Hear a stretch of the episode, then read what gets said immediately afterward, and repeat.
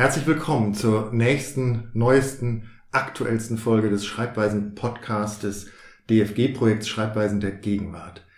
Wir sprechen an dieser Stelle in loser Folge mit SchriftstellerInnen und WissenschaftlerInnen, die bei uns in Greifswald zu Besuch sind oder in Greifswald arbeiten. Mein Name ist Eckhard Schumacher. Ich leite das Forschungsprojekt Schreibweisen der Gegenwart und ich spreche heute mit den beiden MitarbeiterInnen im Projekt, äh, mit Lena Pflock und Elias Kreuzmeier. Hallo Lena, hallo Elias, herzlich willkommen in eurem Büro. hallo. Mehr als Twitteratur, eine kurze Twitter-Literaturgeschichte, so lautet der Titel eines Textes, äh, den ihr beiden vor kurzem bei 54 äh, Books veröffentlicht habt, äh, einem Feuilleton im Internet, vielleicht der interessanteste Feuilletonort im Internet im Moment. Man findet den Text relativ leicht bei 54 Books, wir verlinken ihn aber auch auf den diversen Kanälen, die wir äh, bespielen. Äh, wir wollen uns äh, über den Text ein bisschen äh, unterhalten und äh, von da aus äh, natürlich auch in die Arbeit unseres Projekts einsteigen. Aber zunächst zum Text selbst. Wie ist es zu diesem Text gekommen? Was war die Idee? Gab es einen Ausgangspunkt für diesen Beitrag? Also ich würde sagen, erstmal war der Ausgangspunkt der Befund, dass Twitter als Forschungsgegenstand gar nicht so einfach zu bändigen ist, um es mal so zu formulieren und äh, wir uns erstmal eine Übersicht verschaffen wollten. Und wir auch festgestellt haben, dass der Begriff Twitteratur eigentlich nicht das beschreibt, was wir untersuchen möchten. Und dann gedacht haben, dass man das weiterentwickeln muss und gucken muss, was eigentlich passiert ist in den und letzten zehn Jahren ungefähr. Genau, also was es schon gibt und äh, wo man vielleicht nochmal breiter darauf schauen muss. Also deshalb auch der Titel mehr als Twitteratur, das liegt ja nahe, dass also eine Einschränkung auf Twitteratur ähm, zu kurz greift oder einiges nicht in den Blick bekommt. Ähm, ihr markiert auch mit diesem Schlagwort Twitteratur einen möglichen Anfang äh, der kurzen Twitter-Literaturgeschichte. So heißt es dann ja im Untertitel äh, in eurem äh, Beitrag. Ihr schreibt, äh, die erste größere Aufmerksamkeit des Literaturbetriebs für Twitter verbindet sich mit dem Begriff Twitteratur. Jetzt geht's um mehr als Twitteratur, aber vielleicht sollten wir doch zunächst einmal klären, äh, was ist Twitteratur, was versteht ihr darunter? Der Begriff Twitteratur geht eigentlich auf das Buch von Alexander Eckiman, haben wir heute gelernt, dass man ihn so ausspricht, und ähm, Emmett Renson zurück ist das nicht ein Fun Fact zu Alexander Seaman? Seaman, ja. Sein erzählen. Vater hat ähm, Call Me By Your Name von dem Film das Buch geschrieben, das dem zugrunde liegt. Das war der Fun Fact, den wir heute gelernt haben. genau.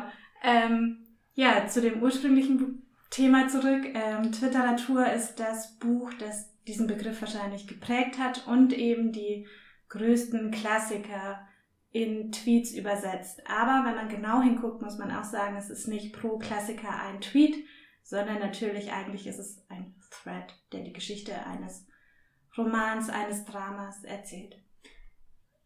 Finde ich, also man müsste doch eigentlich noch weitergehen, weil ähm, es ist doch oft noch nicht, also manchmal ist es ein Thread, aber manchmal sind sie auch unterschiedliche Figuren, die miteinander kommunizieren über Tweets. Das heißt, ähm, man ist dann eigentlich schon mitten im Thema, ähm, das Modell, das man im Hintergrund eigentlich sehen kann, ähm, ist einerseits sowas wie der Briefroman, wo man sozusagen aber die Perspektive nur von einem schreibenden Partner, Partnerin hat.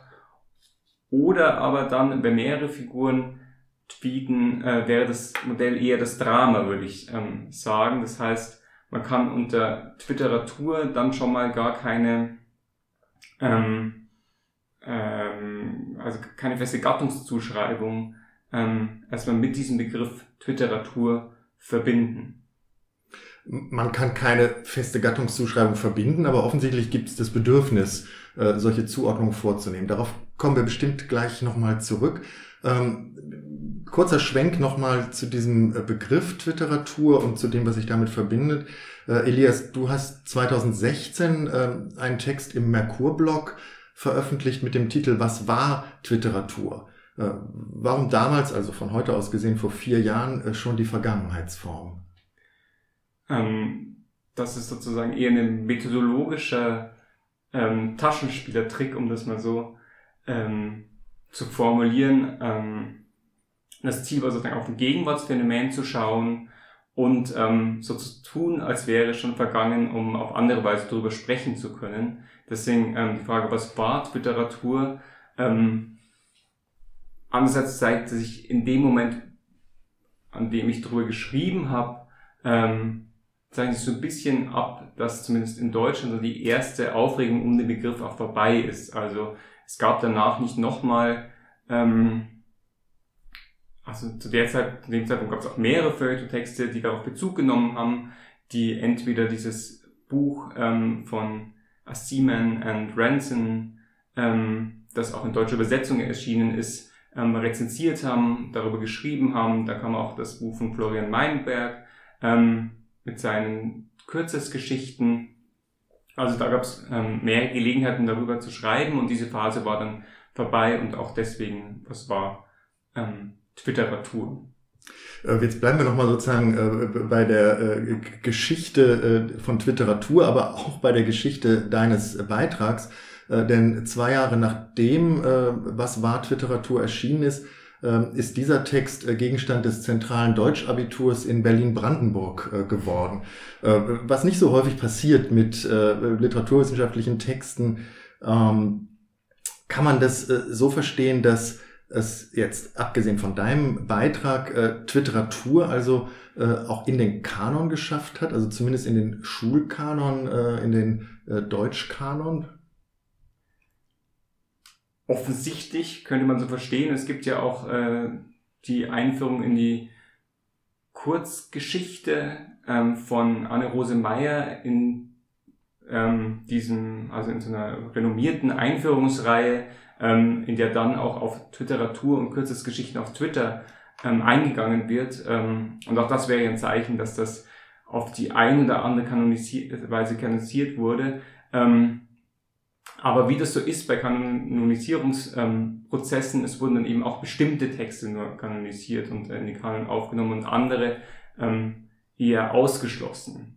Und ganz grundsätzlich ähm, finde ich auch nochmal ähm, interessant, dass mit Twitteratur, und ich überlege immer, was könnte man für andere Wortbildungen finden, die ähnlich sind, dass mit Twitteratur eigentlich so ein Branding von literarischen Texten stattfindet, also dass das mit einem bestimmten Markennamen auch ähm, verbunden wird und eigentlich immer, wenn man ähm, auf Twitteratur Bezug nimmt, man auch ähm, Twitter nobilitiert als literarischen Ort, was ähm, der Plattform natürlich zugutekommt. Die will natürlich, dass da möglichst viel ähm, auch veröffentlicht wird. Äh, wobei es ja zunächst mal gar nicht so selbstverständlich ist, äh, diese Verbindung von Twitter und Literatur äh, herzustellen oder auch nur zu suchen. Das ist relativ naheliegend aus literaturwissenschaftlicher Sicht. Also wenn man als Literaturwissenschaftler oder als Literaturwissenschaftlerin an Twitter herangeht, liegt es gewissermaßen auf der Hand, diese Verbindung herzustellen.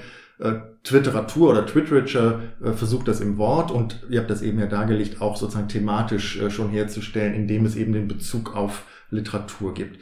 Ähm, in eurem Beitrag gibt ihr jetzt im Untertitel ja quasi noch eine alternative Option an. Ihr sprecht von der kurzen Twitter-Literaturgeschichte.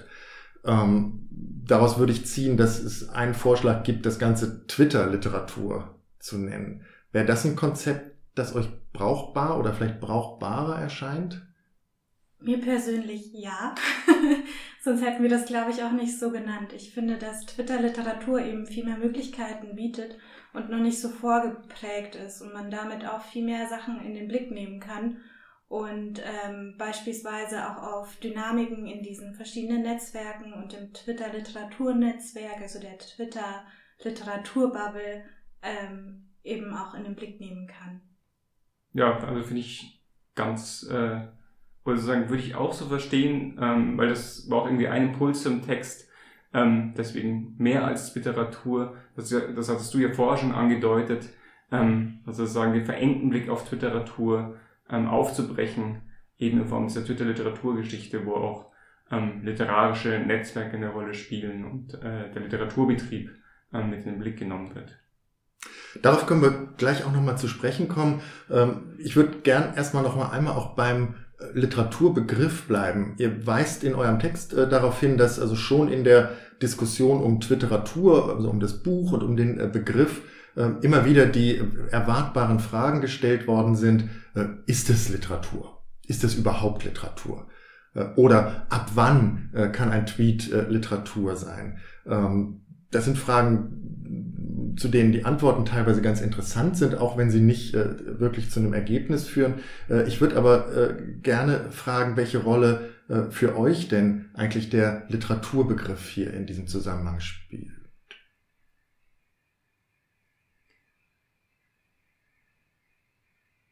Erstmal ist es eine naheliegende Kategorie, wenn man als Literaturwissenschaftler in, man sich einem Phänomen ähm, nähert. Ähm, zum anderen, und das finde ich eigentlich eine der interessantesten ähm, Effekte, wenn man sich als Literaturwissenschaftler mit oder als Literaturwissenschaftlerin mit Twitter beschäftigt, ist, dass man auch sein eigenes Konzept von Literatur hinterfragen muss oder anfängt darüber nachzudenken, was ordne ich jetzt eigentlich als literarisch ein oder als nicht literarisch. Ähm, denn es ist zwar zum Teil so, dass einem ähm, Texte auf Twitter entgegenspringen, wo man sagen würde, die müssen unbedingt im Zusammenhang ähm, der bisherigen literarischen Tradition irgendwie eingeordnet werden oder die könnte man einordnen. Ähm, man ist aber da ganz schnell bei Fragen gehört, ähm, dieser Tweet jetzt in, in dem Bereich des Literarischen ähm, oder eben nicht. Genau, diese Irritation des eigentlichen bekannten, sich selbst erlernten äh, Literaturbegriffs ist auch sehr spannend und es gibt ja auch schon Versuche, das ein bisschen zu erweitern mit Holger Schulzes ubiquitärer Literatur zum Beispiel, die von äh, Momentliteratur spricht und das ist eigentlich sehr spannend. Also wenn man sich die, die Literaturgeschichte anschaut, jetzt nicht eure Twitter-Literaturgeschichte, sondern die sozusagen etwas weiter gefasste, aber auch wenn man sich Gegenwartsliteratur anschaut, äh, würde ich äh, sagen, dass man feststellen kann, dass es interessant eigentlich häufig gerade dann wird, äh, wenn man es mit Texten zu tun hat, bei denen nicht mehr oder noch nicht klar ist, was eigentlich Literatur ist oder was Literatur sein könnte. Also das kann man sozusagen, wenn man die Literaturgeschichte durchgeht, sehen an der Reportage, am Essay, also wo äh, eigentlich fast von Anfang an äh, die Frage im Raum steht, ist das Wissenschaft? Nein, ist es nicht. Ist es Literatur? Das wurde jetzt im 17. Jahrhundert so noch nicht eng gefasst wie heute, aber es ist so eine Zwischengeschichte. Die Dokumentation oder dokumentarische Literatur hat auch diese Fragen aufgeworfen. Ist das überhaupt Literatur?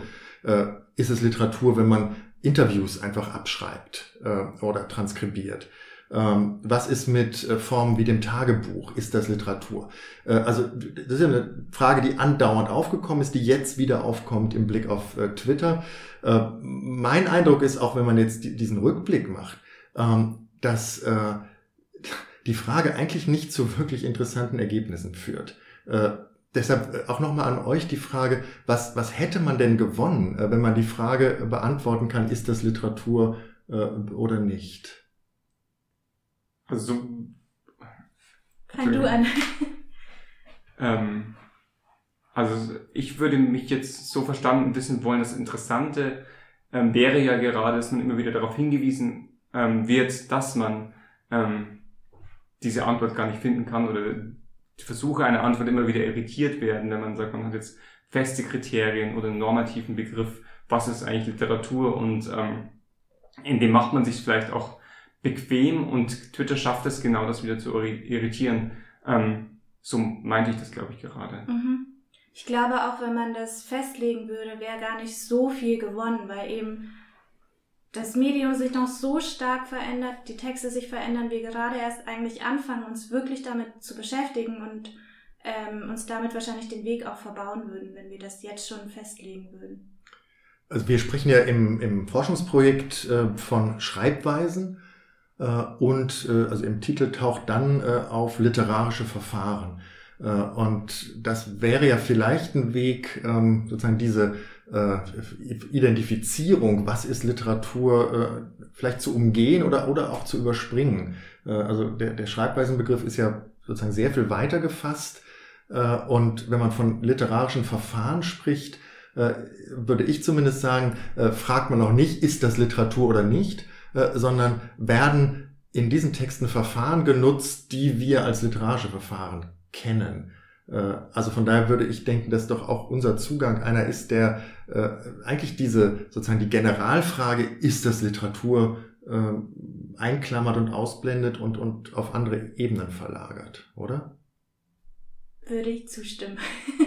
ja, würde ich äh, zustimmen. Das ist Teil sozusagen diese Antwort auf die Irritation, obwohl wir natürlich auch immer wieder darüber nachdenken oder diskutieren, äh, was ist eigentlich das Literarische an dem Verfahren? Also man mhm. ganz bekommt man das auch äh, damit, glaube ich, nicht raus. Und man kann jetzt ähm, natürlich sagen, man macht irgendwie ähm, sozusagen der starken Begriffen auch poetischen Verfahren ähm, ähm, oder Verfremdung, Abweichung und so weiter.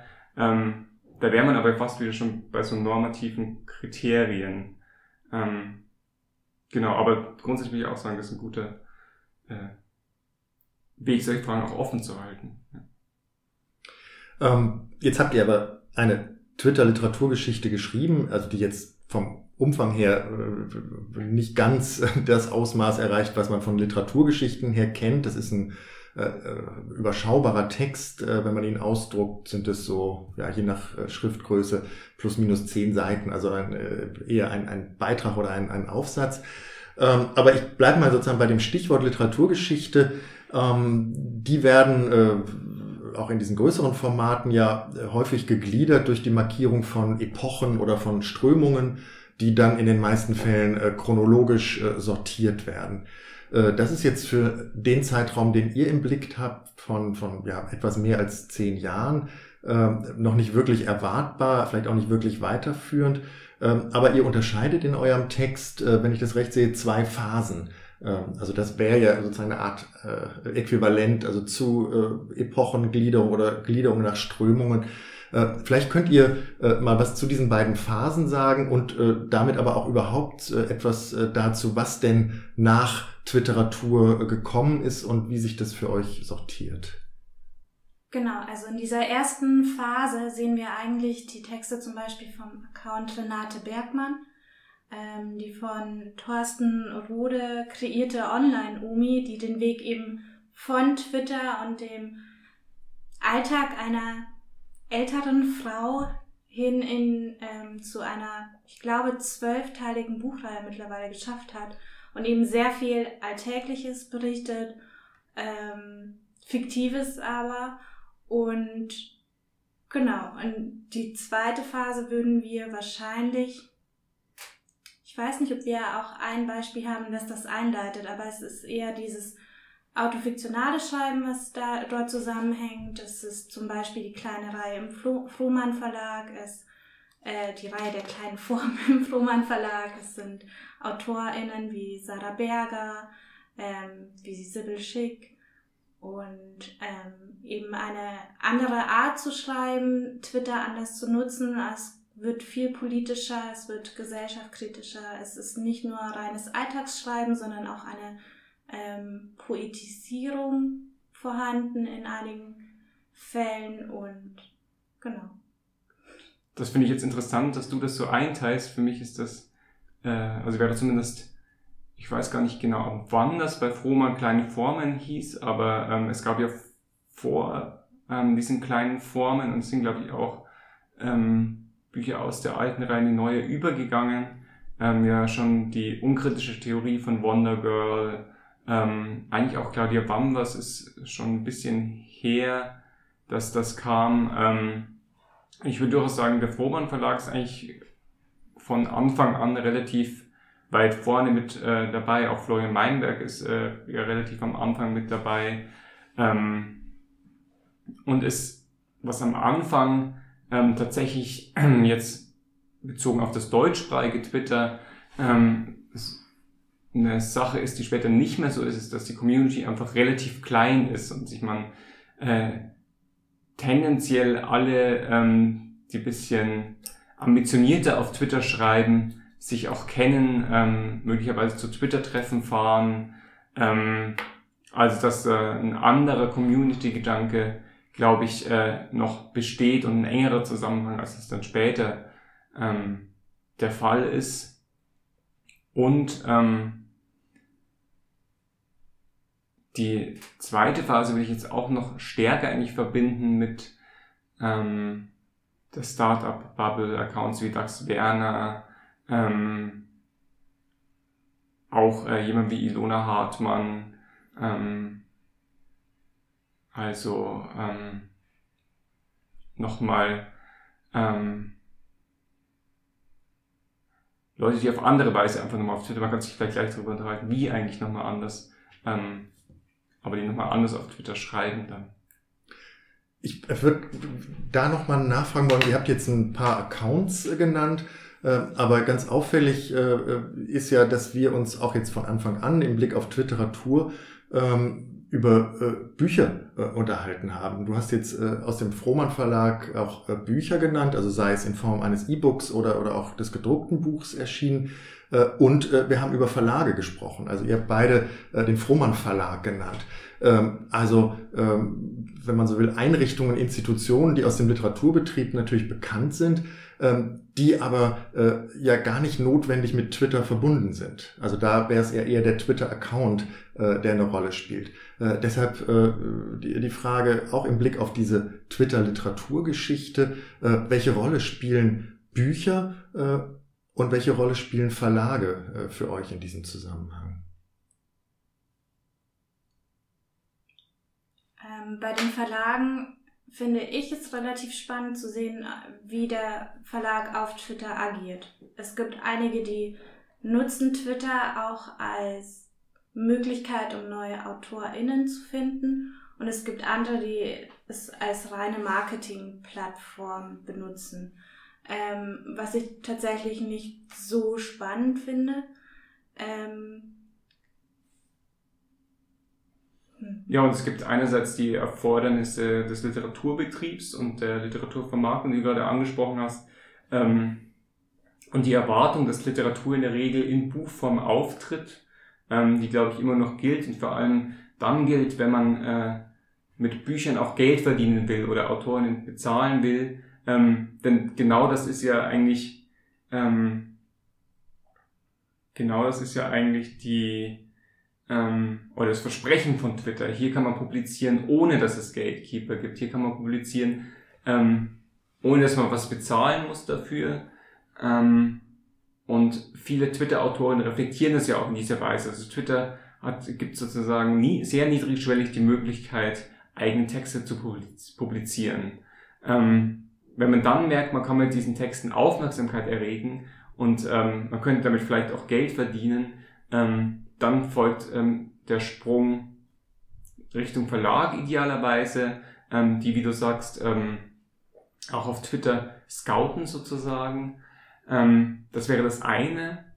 Und das andere wäre, ähm, neben diesen Erfordernissen des Literaturbetriebs, die Erfordernisse, Erfordernisse der ähm, Literaturforschung ein ganz großes Problem für uns, ist nämlich natürlich das ein Tweet auch schnell weg ist und verschwunden und wenn man den Screenshot nicht gemacht hat ähm, oder ähm, den Tweet nicht heruntergeladen hat, ähm, dann äh, ist es schwer, da jemals wieder ranzukommen. Deswegen ist es auch für die ähm, Beschäftigung mit Twitter-Literaturgeschichte ähm, hilfreich und wichtig, wenn es eben diese Buchpublikationen gibt, ähm, mit allen Problemen, die das natürlich auch mit sich bringt.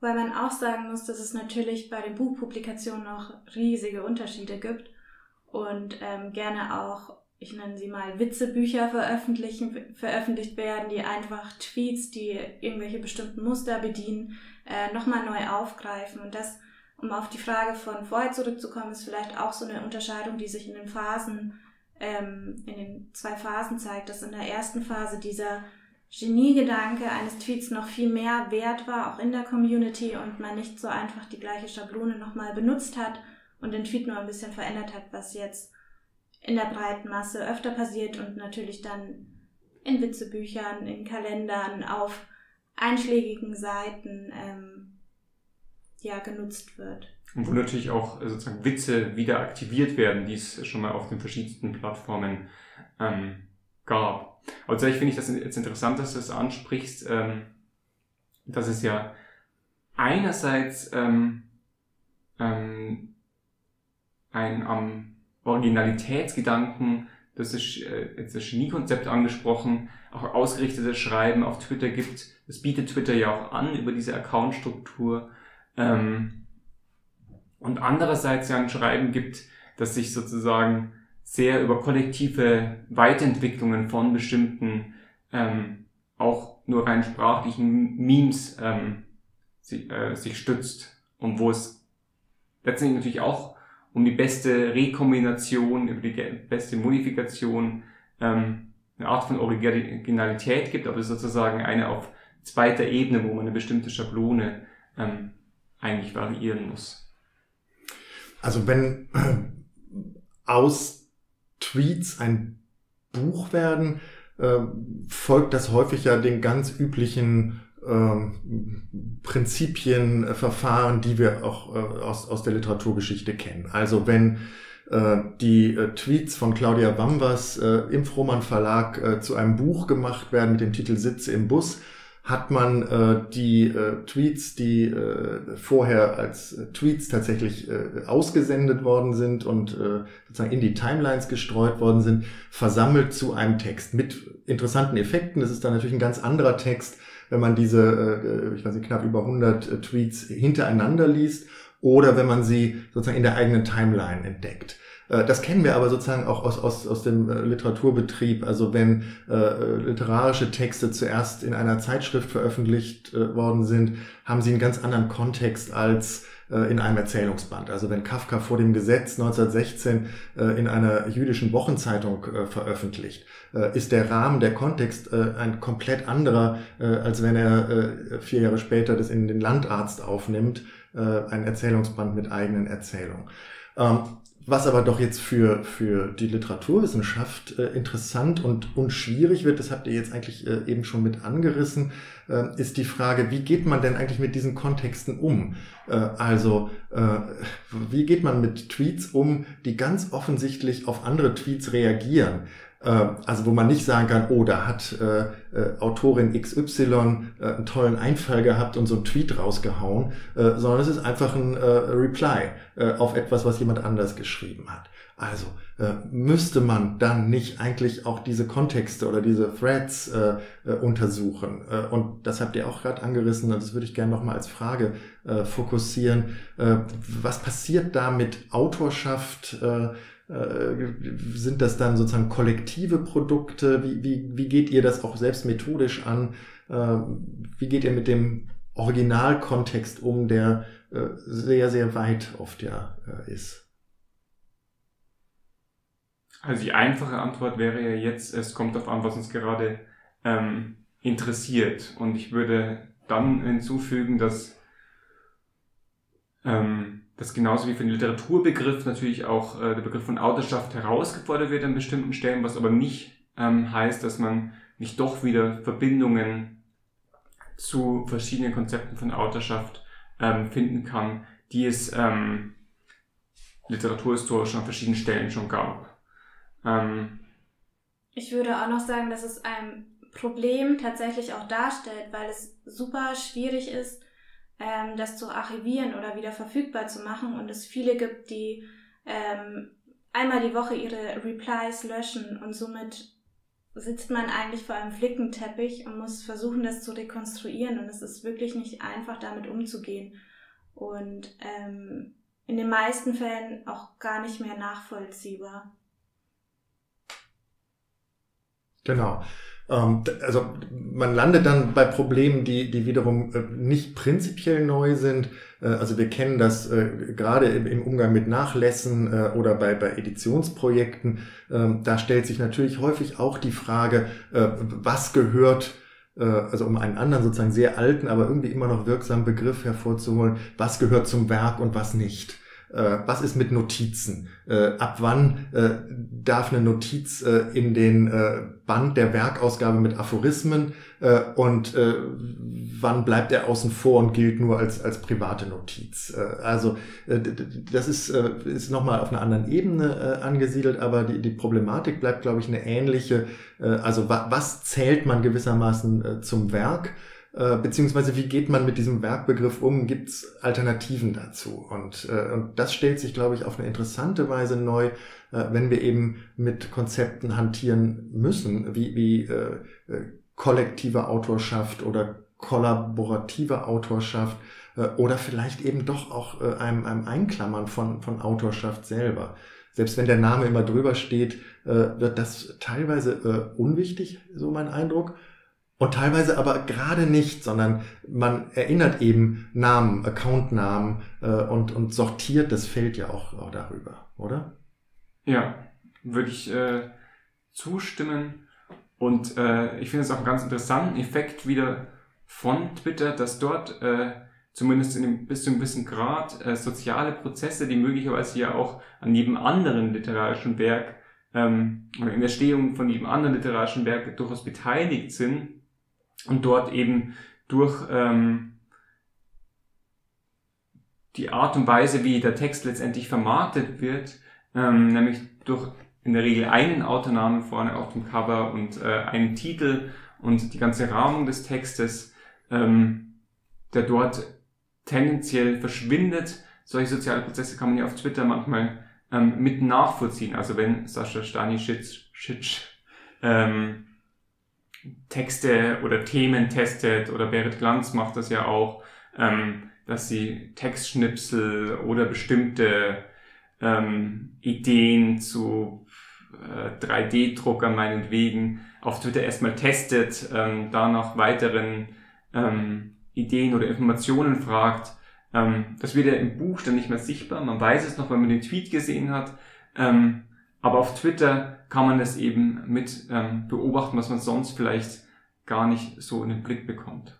Und was auch schwer wieder nachvollziehbar zu machen ist, wenn man nicht in dem Moment dabei war und das gelesen hat. Ich erinnere mich zum Beispiel an einen Tweet von Berit Klanz, ähm, in dem sie berichtet, dass sie als Dorfkinder die Straßenlaternen ausgetreten haben und es gibt eine Stelle in Pixeltänzer, die sich genau darauf bezieht, ähm, was man natürlich nicht nachvollziehen kann. Man kann ja, oder vielleicht kann man es, ich bin mir gerade unsicher, ob man den kompletten Roman ähm, digital erfassen könnte und über, mit den Tweets vergleichen könnte. Aber da man nur auf die letzten 3000 Tweets zugreifen kann, stellt das auch wieder ein Problem dar. Und natürlich, dass diese, dieser Input, der von anderen Schreibenden auf Twitter kommt, im Endeffekt in dem ich nenne es jetzt Buch oder was der Text auch immer ist, der entsteht, ähm, nochmal neu kombiniert werden und zum Teil auch mit anderen Medien. Wir haben jetzt sehr viel gesprochen über das, was man üblicherweise Literaturbetrieb nennt. Äh, und ihr habt am Anfang äh, des Gesprächs, aber auch in dem Text äh, darauf hingewiesen, dass es euch wichtig ist, ähm, ja, die Frage einer Literaturgeschichte immer auch auszurichten äh, auf äh, diesen Literaturbetrieb, also auf äh, Zusammenhänge, in denen Texte entstehen, in denen sie vermarktet äh, werden. Äh, ein Teil äh, des Literaturbetriebs in der Selbstwahrnehmung, glaube ich, ein ganz zentraler Teil ähm, ist das Feuilleton. Ähm, das Feuilleton, also in typischerweise den überregionalen Zeitungen, ein paar Zeitschriften äh, gehören vielleicht äh, dazu. Ähm, und wenn man ähm, sozusagen die, die Debatten, Diskussionen auf Twitter in den letzten Jahren ein bisschen verfolgt, sieht man, dass das so, so, so ein, eine Art Lieblingspaar ist, was Streit, Debatten, ähm, Gehässigkeiten, Ressentiments angeht, also Twitter und das Feuilleton. Und vielleicht auch Twitter Literatur und das Feuilleton, aber vielleicht können wir da diesen Literaturbegriff auch erstmal einklammern. Wie nehmt ihr das wahr? Was ist das für, für ein Paar? Äh, wie, gehören die zusammen oder gehören die nicht zusammen? Äh, Twitter und äh, Feuilleton. Also ich würde erstmal sagen, ähm, dass es dass es eine kleine Konkurrenz gibt oder eine um Deutungshoheit und ähm, dass es einerseits ähm, für das Feuilleton natürlich produktiv ist, sich mit Twitter zu beschäftigen, wenn man damit Aktualität äh, markieren kann. Ähm, und andererseits ist für Leute auf Twitter interessant, sich mit dem Feuilleton zu beschäftigen, weil man vielleicht auch mal da schreiben will. Ähm, es ist ja nicht so, dass das zwei völlig getrennte Bereiche sind, sondern dass da durchaus ein Austausch stattfindet und dass im gleichen Feuilleton ähm, meinetwegen äh, auch Thomas Melle auf Twitter draufschlagen kann und ähm, Ressentiments verbreiten kann und dann ähm, Johannes Franzen ganz positiv über Twitter schreiben kann. Ähm, und ähm, ich will sagen, eigentlich ist es ein produktives Verhältnis, auch weil sie sich gegenseitig voneinander inspirieren lassen.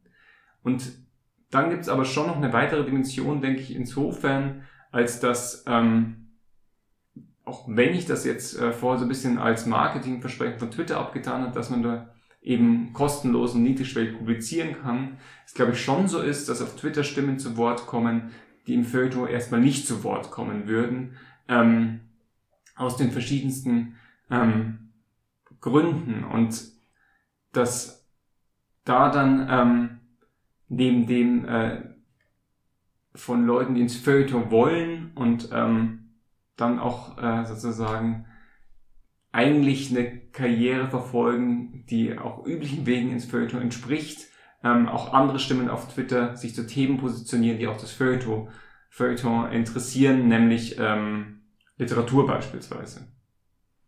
Und besonders spannend ist ähm, dabei auch die Dynamik, die entstehen kann in diesen Wechsel zwischen Feuilleton und Twitter, in dieser, dieser Spannung, die manchmal entsteht. Und ähm, Twitter kann so viel schneller auf einige Sachen reagieren. Es entwickeln sich ganz schnell Dynamiken, die fast wie einem Strom gleichen. Es wird sich gegenseitig hochgeschaukelt und gepusht und ähm, eben nicht objektiv berichtet. Und ähm, ganz oft entstehen daraus aber auch kreative Sachen, was dann ähm, wieder für uns interessant ist. Ja, und zwar in beiden Bereichen. Also gibt einen tollen Text, äh, glaube ich, im FAZ-Feuilleton war das über die Wahl zum Vogel des Jahres, weil äh, Sascha Stanisic das auf Twitter so äh, gepusht hat, dass, glaube ich, der Goldregenpfeifer mhm. ähm, Vogel des Jahres werden soll. Ähm, und äh, darauf sind sowohl auf Twitter tolle Aktionen entstanden, als auch äh, ein schöner Feuilleton-Text. Und Twitter ist natürlich auch für das Feuilleton eine einfache Content-Maschine, wenn man das so nehmen kann. Ähm, dadurch, dass es immer Diskussionen und ähm, Gespräche gibt und man die einfach nutzen kann und die ja auch in den Nachrichten oder so ganz oft zitiert werden, auch ähm, gestern wieder in der Tagesschau beispielsweise. Jetzt kommen wir nochmal auf äh, die Literaturgeschichte oder sozusagen das äh, Konzept und die äh, auch Schwierigkeiten von Literaturgeschichten zurück. Typischerweise haben Literaturgeschichten Schwierigkeiten äh, mit äh, Gegenwartsliteratur oder mit der Gegenwart. Äh, nicht unbedingt ähm, sozusagen äh, ideologische Schwierigkeiten, äh, sondern Schwierigkeiten, die einfach in der Sache begründet sind. Also eine Geschichte äh, konstruiert äh, sozusagen aus Ereignissen in der Vergangenheit äh, etwas, was dann erzählbar wird äh, und äh, blickt notwendig äh, zurück und muss äh, Zusammenhänge schaffen, äh, die äh, tendenziell in der Vergangenheit liegen, also als Literaturgeschichte. Und jetzt ist immer die Frage, wie, wie kommt dann aber Gegenwartsliteratur oder Gegenwart äh, hinein. Äh, das ist dann teilweise eine Frage von Redaktionsschlüssen, aber dann doch auch eine generelle Frage. Also in der Literaturwissenschaft war es ja also bis tief ins 20. Jahrhundert hinein äh, eigentlich gar nicht üblich, äh, Gegenwartsliteratur äh, zum Gegenstand einer Literaturgeschichte zu machen. Das haben eher so populärwissenschaftliche Literaturgeschichten getan. Aber strukturell bleibt äh, dieses Problem. Ähm, was Literaturgeschichten vor allem nicht beantworten können und äh, wollen, äh, ist die Frage, wie, wie geht es eigentlich weiter oder was passiert jetzt gerade äh, im Moment. Ähm, das tut ihr in eurem Text auch nicht, aber ich würde ans Ende gerne äh, genau äh, diese Frage stellen. Also nicht unbedingt, wie geht's weiter und was kommt als nächstes, aber was findet ihr gerade im Moment spannend? Gibt's was, was neu aufgetaucht ist, was in eurem Text noch nicht vorkommt, bei dem ihr aber sagt, da, da passiert gerade was, das ich weiterverfolgen möchte? Elias hatte vorher die Startup Bubble schon genannt. Das ist nicht unbedingt sehr neu, das ist schon ein Phänomen, das ich weiß nicht, wie viele Jahre älter ist, aber daraus entwickelt sich gerade etwas und es ist ähm, auch das, was wir auf dem Twitter-Account als, äh, auf unserem Projekt-Account tatsächlich auch als Kritik bekommen hätten, dass wir bei der Frage nicht nach Twitter-Accounts uns nur Old White ähm, Twitter-Accounts vorgeschlagen wurden und eben nicht die junge Generation an TwitterInnen. Und das ist tatsächlich sehr spannend, weil sich dort eine eigene Twitter-Lingo, eine eigene Twitter-Ästhetik zeigt. Nicht nur in den Fällen, sondern auch in anderen. Aber das ist für mich aktuell das, was ich sehr spannend finde. Und auch wieder, dass sich ähm, Muster oder ähm, Dinge, die schon einmal experimentell erkundet wurden, wiederholen und jetzt auch wieder ähm, Twitter-Bot-Gedichte erscheinen. Und genau. Ja, schön, dass jetzt Bots anspricht. Äh, auch nicht neu, aber gerade was mich sehr fasziniert, äh, sind Twitter-Bots, ähm, seien es welche, die andere Tweets retweeten oder neu anordnen, seien es welche, die einfach nur den Ulysses in 280 Zeichen Portionen ähm, ohne Beachtung der Satzübergänge ähm, mir in die Timeline spülen, sei es nur ähm, der Account, der aus Kommas ähm, Regen produziert ähm, oder sozusagen die mimetisch Regen darstellt zwischendurch immer wieder. Das finde ich inzwischen oft viel interessanter ähm, als das, was von Menschen, ähm, also das ist natürlich auch von Menschen gemacht, aber was von äh, Menschen per Klick in meine Timeline befördert wird. Okay, wir werden das weiter verfolgen, äh, aber vielleicht nicht mehr hier und jetzt. Äh, ich denke, wir machen Schluss. Vielen Dank euch beiden und äh, wir hören oder sprechen uns wieder. Ja, sehr gerne. Danke dir.